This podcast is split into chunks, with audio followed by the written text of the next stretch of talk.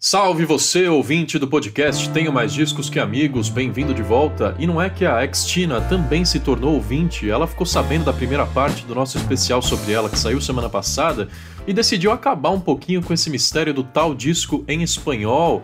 É, eu, a Nath Pandeló e o Lohan Abdala falamos bastante sobre o retorno à latinidade de Cristina Aguilera na semana passada. Chegamos a cogitar parceiros, produtores com quem ela poderia trabalhar. E aí, essa semana, ela compartilhou nas redes sociais um teaser da faixa Pa Mis Muchachas, parceria dela com a Becky G, Nath Peluso e Nicky Nicole.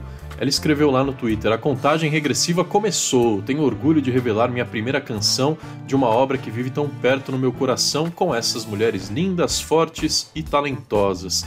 A Cristina Aguilera falou que o disco em espanhol vai chegar ao público em pedaços, começando agora com essa música Pa Mis Muchachas e mais algumas que vão sair ainda em outubro e novembro, e durante todo o ano de 2022 a gente vai conhecer esse tal disco em espanhol da Ex-Tina, que vai ser o primeiro desde Mi Reflejo de 2000 e vai ser o sucessor de Liberation de 2018. Ouça a primeira parte então do nosso especial, ouve esse teaser aí da música nova para aquecer e vem com a gente agora na segunda parte em que a gente vai falar do Me Reflejo, do Liberation e de toda a discografia de Christina Aguilera. Lembrando que esse sábado tem resumo da semana, semana que vem tem especiais sobre rock independente brasileiro e sobre rap brasileiro. Siga no Instagram podcasttmdqa para saber todo o cronograma, para interagir com a gente, deixar seus comentários e assistir trechos em vídeos das nossas gravações.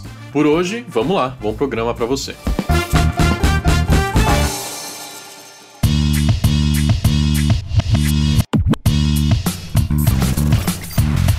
Mais discos que amigos. Olá, meus amigos, bem-vindos de volta não apenas ao podcast Tenho Mais Discos que Amigos, mas ao especial Extina aqui dentro do Tenho MDQA. Estamos falando sobre a carreira da voz de uma geração do pop, escolhemos ela para representar toda uma galera que desde os anos 90 trouxe de volta essa questão de teen pop na música popular, na TV, com os clipes, com os hits e com as transformações nesse teen pop que veio realmente da, da música infantil, né? A Cristina tem raízes no clube da Disney, de onde também vieram a Britney Spears, o Justin Timberlake, mas depois, já no início dos anos 2000, se tornou um negócio muito sensualidade e sexualidade e discutir o poder sobre o corpo e discutir o papel da mulher na indústria, que ela fez muito bem isso também desde o início. Por isso, Cristina é a nossa artista especial dessa semana, num programa em que temos a Natália Pandeló. Você que não ouviu a primeira parte, por favor, volte para que essa segunda parte aqui faça sentido, tá? Mas você já conheceu os nossos convidados. A Nath Pandeló está com a gente. Oi, Nath. Oi, pessoal, tá de volta, não ia perder essa, né? Lohan Abdala, do Queijo Quente. Aqui também, inclusive, é, nas minhas redes sociais, ninguém me atacou ainda, nenhum fã de Cristina. Então, já estou feliz da vida, estou me sentindo realizado. Muito bom, mas a gente. Tudo é, sob controle. Como a gente dividiu falar mais. em duas partes, cara, são duas quartas-feiras, são 15 dias que você tem aí para monitorar seu chat para ver se não vai ter aí, ó, de ódio aí. Tá vendo? Mas esperamos que não, tá? A gente não trouxe aqui para destruir sua carreira de podcaster, tá? A gente quer. Por favor, apenas... nem começou ainda. Comecei ontem, poxa, muitos anos ainda pela frente. É, no fim desse programa aqui, a gente volta a falar do queijo quente, mas falamos bastante do projeto do Lohan no nossa primeira parte. É, gente, a gente vai discutir nesse, nesse segundo programa a discografia da Cristina Aguilera. Lá no primeiro a gente falou do início da carreira dela, né, de onde ela surgiu, tudo que ela já conquistou nesses 30 anos de carreira e especialmente do que ela está prometendo de novos projetos. Ela já disse que vem por aí um disco em espanhol, que seria o primeiro em 21 anos dela cantando em outra língua. Então hoje a gente vai voltar na discografia dela, mas antes eu queria puxar uma discussão que me veio aqui enquanto a gente gravava a primeira parte sobre, digamos, a concorrência na música pop da, da Christina, porque a carreira e a vida, principalmente pessoal, da Britney Spears está super em voga no mundo inteiro, e aí por questões Sim. muito pessoais e muito trágicas e muito tristes, que é a falta de controle da própria vida, do próprio corpo, desde que o pai passou a ser tutor dela e acabou de ser encerrado esse processo com ela ganhando de volta o direito sobre as decisões, não só de carreira, mas de vida. É, é claro que não existe essa competição, ainda mais quando a gente está falando de uma tragédia na vida pessoal da Britney. Mas se a, se a Cristina lançar um disco no ano que vem, É possível que a Britney também lance, porque ela está retomando né, as rédeas da carreira, e a gente vai ter um mega revival anos 90 em pleno 22, né, Nath? Será? gente, vivi para ver isso, sabe? Acho lindo, não vou reclamar, inclusive. É, e é, eu acho um pouco difícil falar de Christina e não citar o nome da Britney, sabe? Sim. Porque a carreira das duas andou lado a lado desde o início, né? Desde a infância. E quando elas estouraram, sempre houve essa comparação, né? E naquela época, assim, a gente tinha basicamente ela, a Britney, a J-Lo, a, sei lá, Pink, que são todos nomes que a gente acompanha até hoje e que desde aquele início estavam ali sempre sendo comparadas uma a outra, colocadas uma contra a outra. E uhum. eu sinto que desde o início, a, a Christina, por ser vista, por ter sido lançada um pouco depois que a Britney, ser vista como uma resposta do mercado ao fenômeno que já era Britney Spears desde o início, eu sinto que ela queria se provar sempre. Então, é, por um lado, isso foi muito benéfico, porque isso trouxe é, um lado musical um pouco mais arriscado da parte dela. E, assim, tanto na identidade dela visual, estética dos clipes, tanto na música. E, eu acho que a Cristina, a gente sempre lembra dela. Eu acho que o que fez ela se destacar no meio dessa geração aí que eu citei foi o quê? Foi a potência vocal dela, né?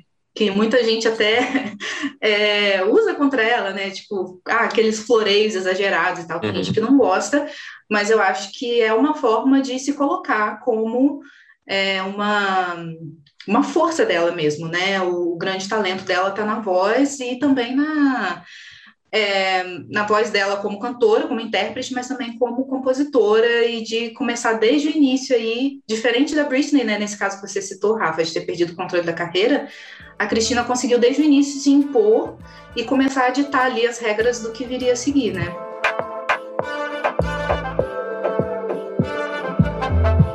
É, e nesse quesito da voz, aí é um enorme diferencial com relação a Britney, né? Porque a voz Sim. da Britney já virou até piada por usar sempre daquela, né, de puxar o Michael Jackson que existe dentro dela e não explorar tanto as melodias nas suas músicas. O que é, mas é, parece que era uma coisa que já no clube do Mickey era meio é. que cada criança tinha um talento, né? E o da Britney era dançar, na real, e o da, da Cristina sem cantar. Então acho que era um pouco nisso de que é, ela se garantia de, de ser o diferencial, né? Mas a Nath estava falando de, dessa coisa da comparação e a sensação era um pouco essa mesmo, de que a Cristina era a boneca Suzy da Barbie, que era a, a, a Britney Spears, que era uhum. tipo a uhum. boneca que todo mundo queria, e a outra que era um preço mais acessível. Mas, mas, é, é, mas é doido porque Hoje em dia eu fico pensando muito nisso, do que que faz um cantor ser um cantor, né? E o que que a gente... Eu, eu também não sou daqueles tradicionais que falam assim, não, um bom cantor é o que canta, e o que canta melhor é o melhor cantor. Não, eu acho que... Ainda mais hoje que a gente está na era da, da é. de consumir as coisas assistindo, né? Vendo, tudo a gente quer ver. Então, assim, é uhum. performance, uhum. é o visual, é, são as polêmicas, é o estilo de vida. Então, eu acho que a gente não pode dizer nessa comparação inevitável de que uma é melhor ou não. É. Gente, os dois eram muito jovens e estavam, sabe, enfim, construindo essa carreira desde muito cedo. E é...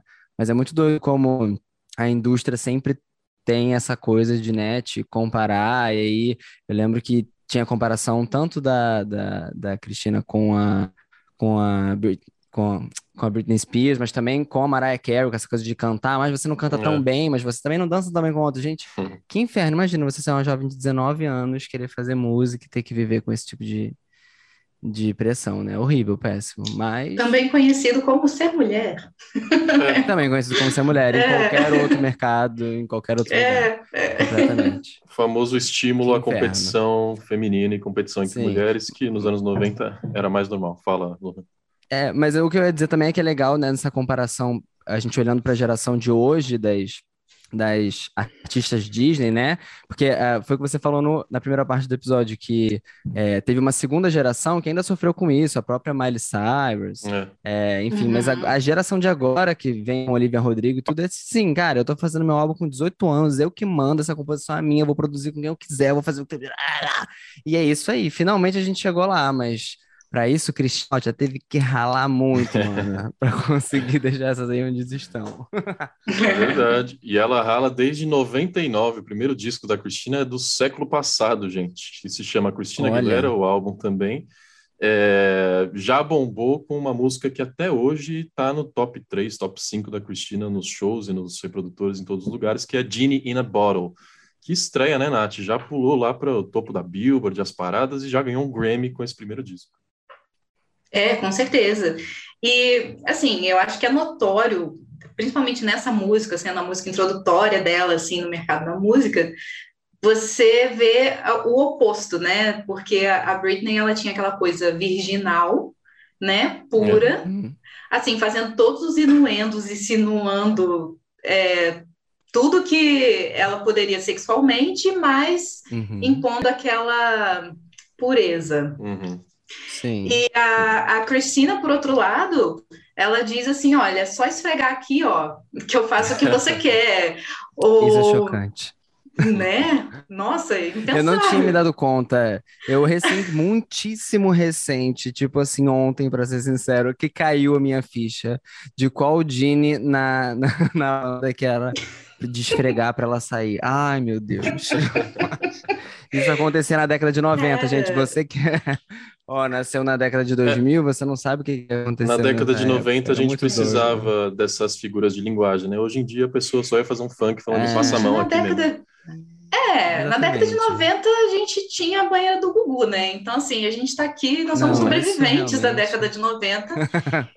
E, e, enfim, a, a Cristina, ela, ela assumiu isso para si, eu acho que muito mais forte ainda nos próximos discos, mas nesse eu acho que foi uma, um cartão de visitas muito forte, né? Então, é, eu gosto muito de Come On Over Baby e What a Girl Wants, que também são ah, dentro dessa mesma temática.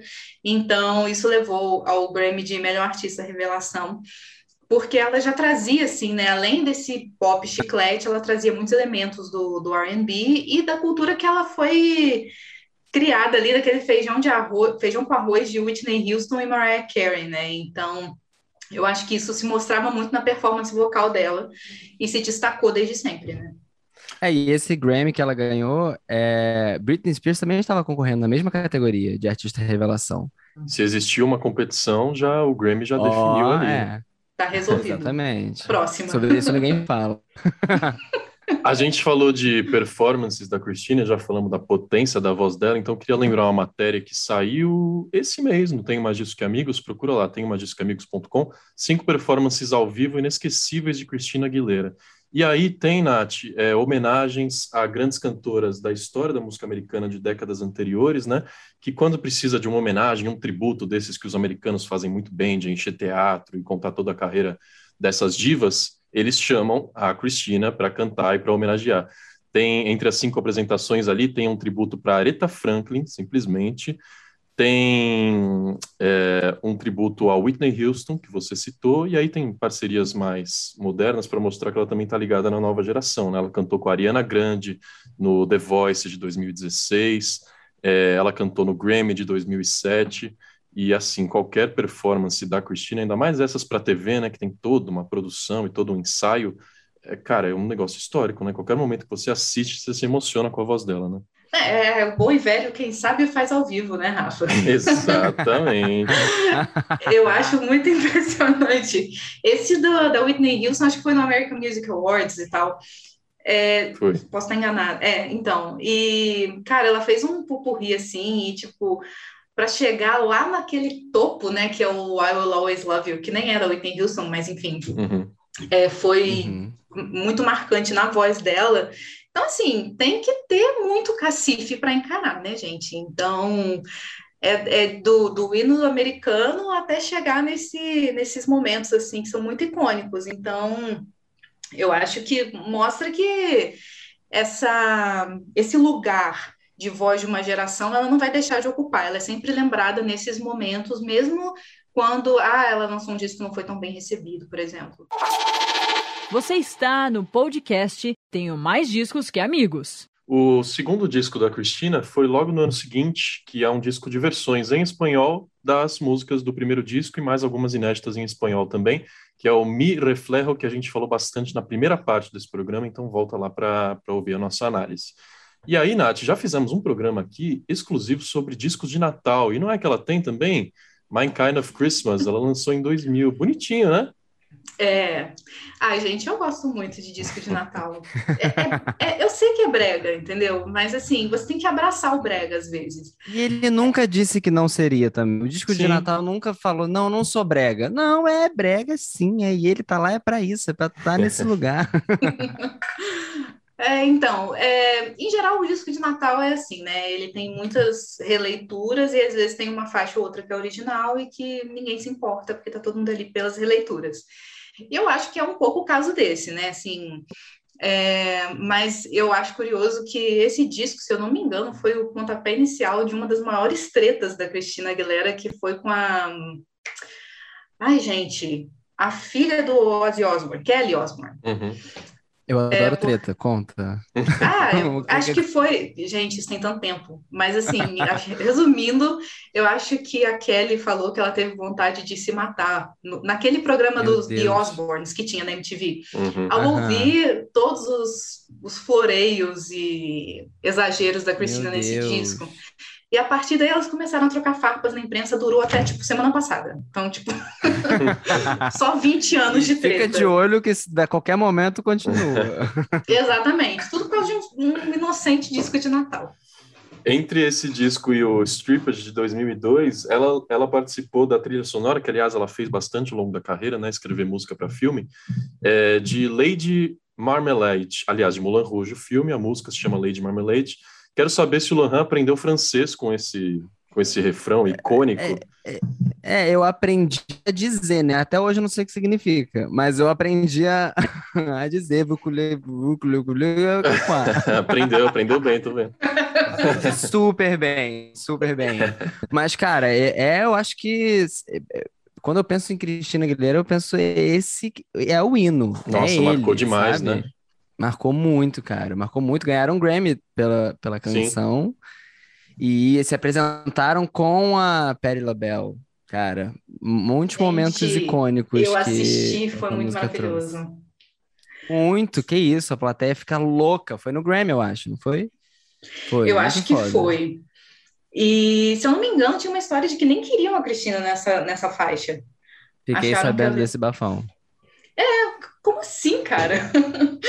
Diz, disseram que era muito urbano para Cristina, que tinha essa coisa mais, né, menina, não sei o quê, para você. É, ver. porque assim, as outras cantoras na música são a, a Pink, a Maia, a Leo Kim, falei todas? Uhum. É, sim. Acho que sim. É, então. E eu acho que a Cristina, ela carregou a, a música nas costas é, é, é, muito menos a cara da Pink do que da Christina Aguilera essa música, né? Faz mais Óbvio, sentido pra Christina. Sim. E é muito doido porque a, galera caiu em cima é, da Cristina Aguilera como se ela fosse, tipo, ah, safada, tá usando pouca hum. roupa. Hum. Enfim, quando se você for reparar no clipe, ela é a que tá mais coberta, assim, né? Hum. Tipo, tá de espartilhos, a Pink tá de biquíni, ah, enfim. É como a galera tinha uma perseguição pesada com a Cristina, né, cara? Mas enfim, ganhou ganhou um Grammy pela música, e eu sinto que isso ela pegou um pouco carona para depois o trabalho que ela lançou em 2006, se eu não me engano, que a gente vai falar dele já já. Uhum. É, mas eu, eu ia dizer até que a galera que ficou chocada com ela nessa música não imaginava que viria no disco a seguir, né? Exatamente. Que é o Stripped. 2002, ela já pegou essa sexualidade e levou ao máximo, né? Inclusive tem um videoclipe também icônico que é o de Dirty, que é basicamente Dirty Dirty. Sim. Tirem as crianças da sala.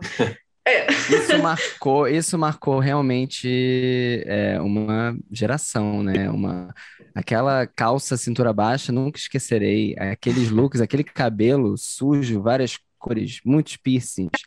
Gente, é, é uma imagem que nunca se apagará na minha mente, eu tenho certeza. Gente, assim, eu super apoio a volta da Cristina, mas pelo amor de Deus, que a calça cintura baixa não volte Sim. nunca mais. pelo amor. Sim, cara, é realmente. Por favor. Muito Paris Hilton, né? Eu lembro da Paris Hilton. Nossa, é cru... marcou cruel. o culote de uma geração inteira. É cruel. Mas ela pegou esse visual rock e rockstar, né, pra esse disco. É o que o Lohan falou. Ela mudou de loira pro cabelo preto, tatuagem, piercing, virou a bad girl e funcionou muito bem, né? É, foi quando ela É. virou Extina, né? É. A E cabelo preto Cristina. É, ela se apropriou, assim, de um alter ego e tal. Criou uma personagem ali, né? Que Sim. ela vai desconstruindo nos discos seguintes. Uhum. Sim, e é legal porque já nesse álbum, é, que foi, enfim, o terceiro, mas assim, né, de trabalho inédito, enfim, da carreira dela, da Cristina mesmo, eu acho que muita gente considera como se fosse o segundo, Uhum. e ela já tomou o domínio da, da produção do álbum, né? Ela dizia o que queria, o que não queria, é... O álbum é muito longo, como todos os outros dela, tem mais de uma hora e dez, uma hora e quinze, né? E isso é legal de ver que ela, muito jovem, já conseguiu ter domínio na carreira, né? Que, enfim, na é, inevitável comparação com a Britney, como já foi feita, Britney conseguiu tem uma semana. A Cristina lá em 2002, né, que foi quando o álbum foi lançado, ela já estava tomando conta da carreira dela e fez o que quis, o que quis e pintou e bordou.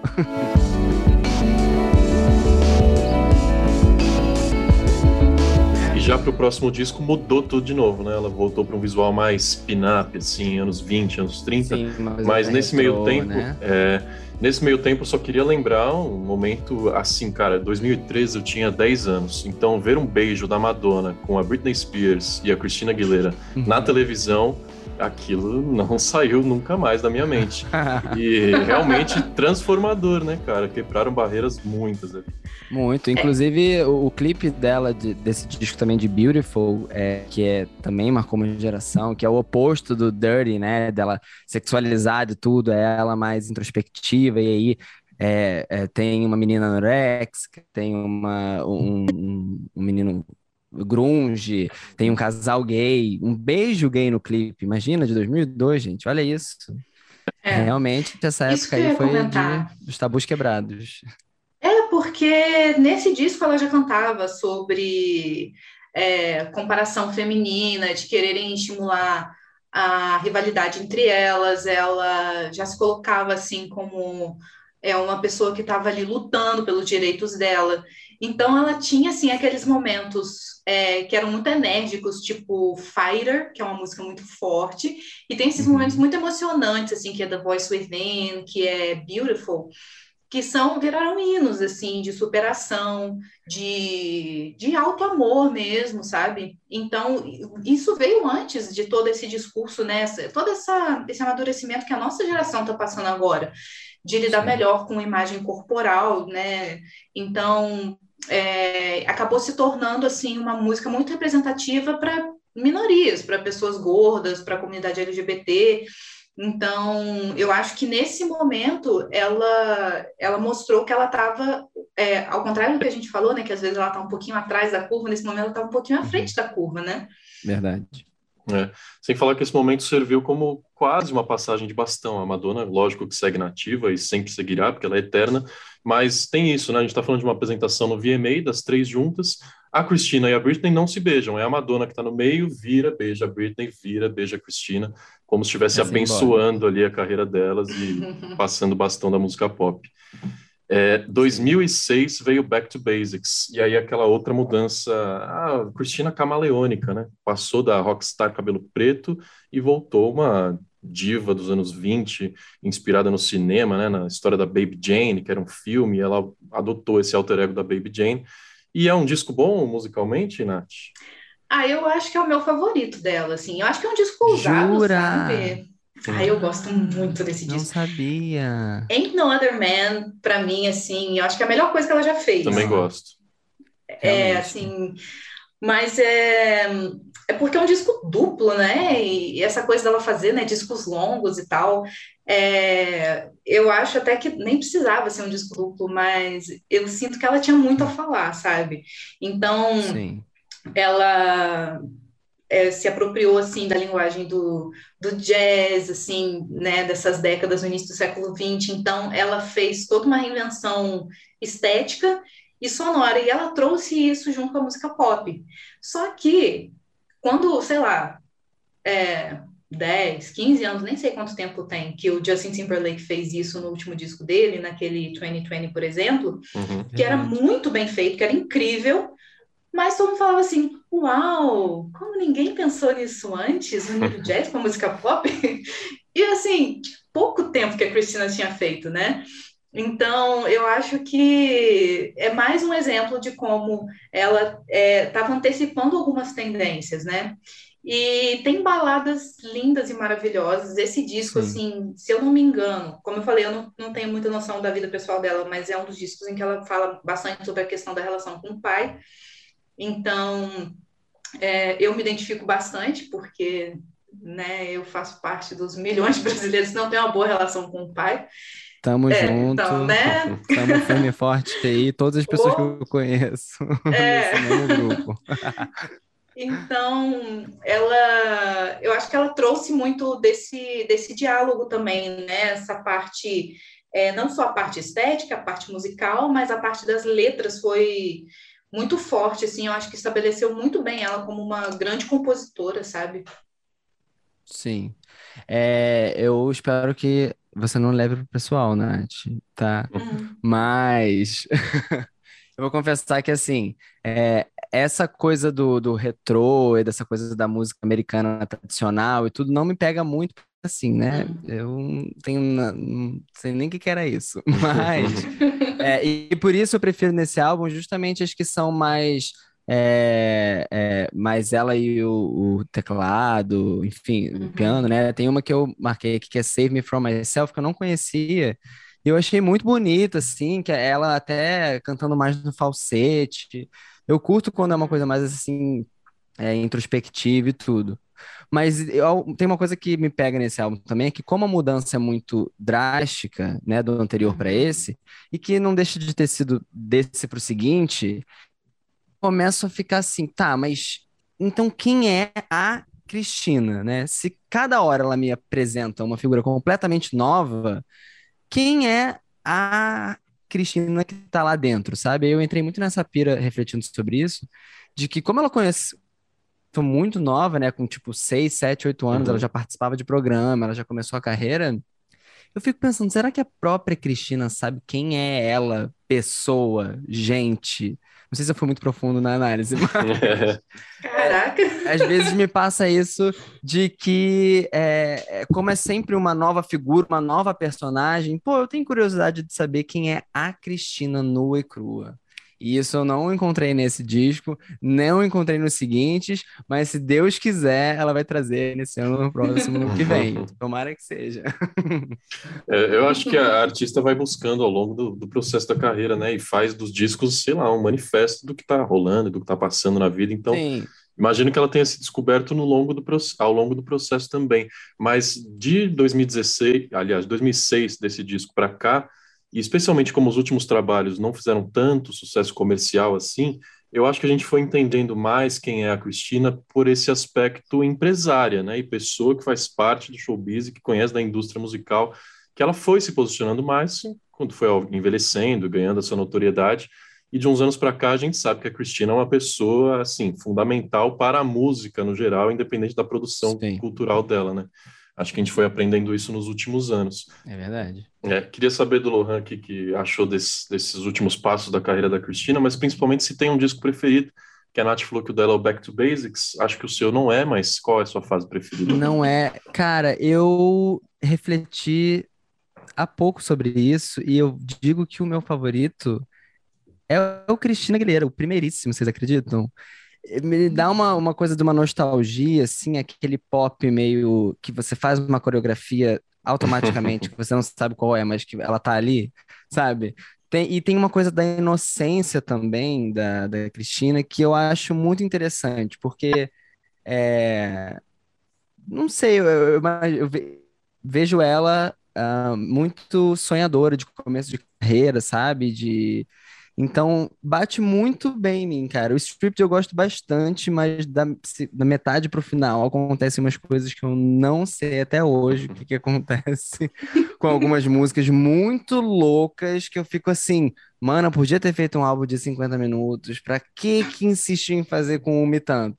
Então, no balanço geral, Cristina Aguilera é o meu favoritinho, cara. Ela começou muito bem essa carreira aí, porque É muito bom, realmente. É, tem um negócio de impacto cultural, né? Do primeiro disco, ainda mais quando a artista assina, Sim. o nome do disco é o nome dela, Cristina Aguilera, a capa é uma foto dela, então tem toda a introdução de uma nova artista e do jeito que foi, né? Com hits incríveis como é a Janina Bora. Eu também ia citar esse disco aí.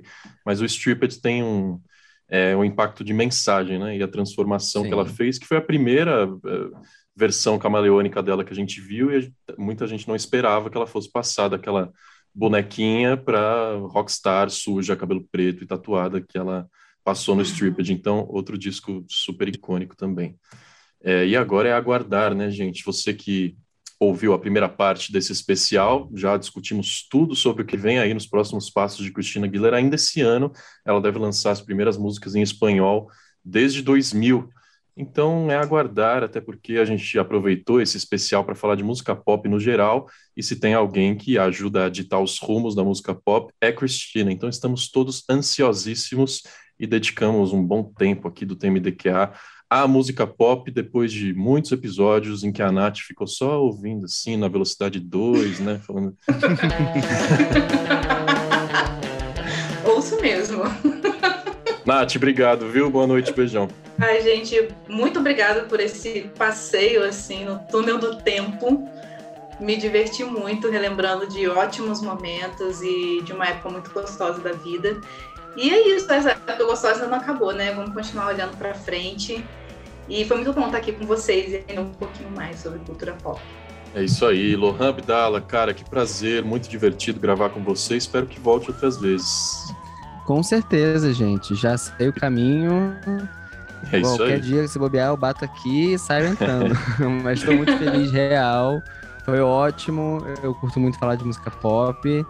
E, e aprendi muito, cara. Foi interessante. Amei. Demais. Conta aí como é que a gente encontra o Queijo Quente, seu podcast com o Guilherme Guedes Queijo e com a Dora. Quente. Exatamente. Tá em todas as plataformas digitais. A gente também Tá no Instagram, arroba queijoquentepod, com demudo. Temos e-mail, mas ninguém usa mais e-mail, né, hoje em dia, mas é bom falar porque vai que tem uma proposta interessante. queijoquentepodcast.gmail.com E é isso, a gente fala de música pop, música que é popular e gasta bastante onda. Nath, é uma fã de, de, de música pop, tem que ir lá no Queijo Quente um dia com a gente, cara. Poxa, fazer ah, esse. Gente, é e Rafa também está convidado. Eu vou lá defender a honra de Katy Perry. Hum. Porque ah, vocês é? não falam então bem é da Kátia nesse podcast. É você que vai, me dá um eu tapa na cara lá. Com a minha blusinha ah. do Witness, mas aí eu fui dar banho na criança, molhei a, a, a blusinha. Bom que você sabe que se quiser pai. falar da Kate, você tem que ir lá, porque aqui vai ser difícil de fazer um episódio dela, viu? Olha, você tá, tá vendo? Nem dentro da minha própria casa, Lohan. É isso daí. Não, eu vou fazer um queijo. Milagre. Eu vou fazer um queijo quente da Kate, vou convocar os dois, então. Eles hum. um na frente do outro, brigando, queda de braço, e a gente vai vendo o que, que vai dar. Justiça para Kate. O podcast TMDQA está no Instagram como arroba podcast TMDQA, arroba TMDQA também. Curta, compartilhe, pega o, o, os três pontinhos ali, né, no aplicativo que você está ouvindo esse programa, já manda direto no WhatsApp de alguém que gosta de música pop, que gosta da Cristina, para compartilhar aqui o nosso episódio. São dois programas por semana, então estaremos de volta já nessa, nesse sábado com o resumo da semana e na semana que vem tem mais debates por aqui. Obrigado, gente. Até a próxima. Tchau, tchau.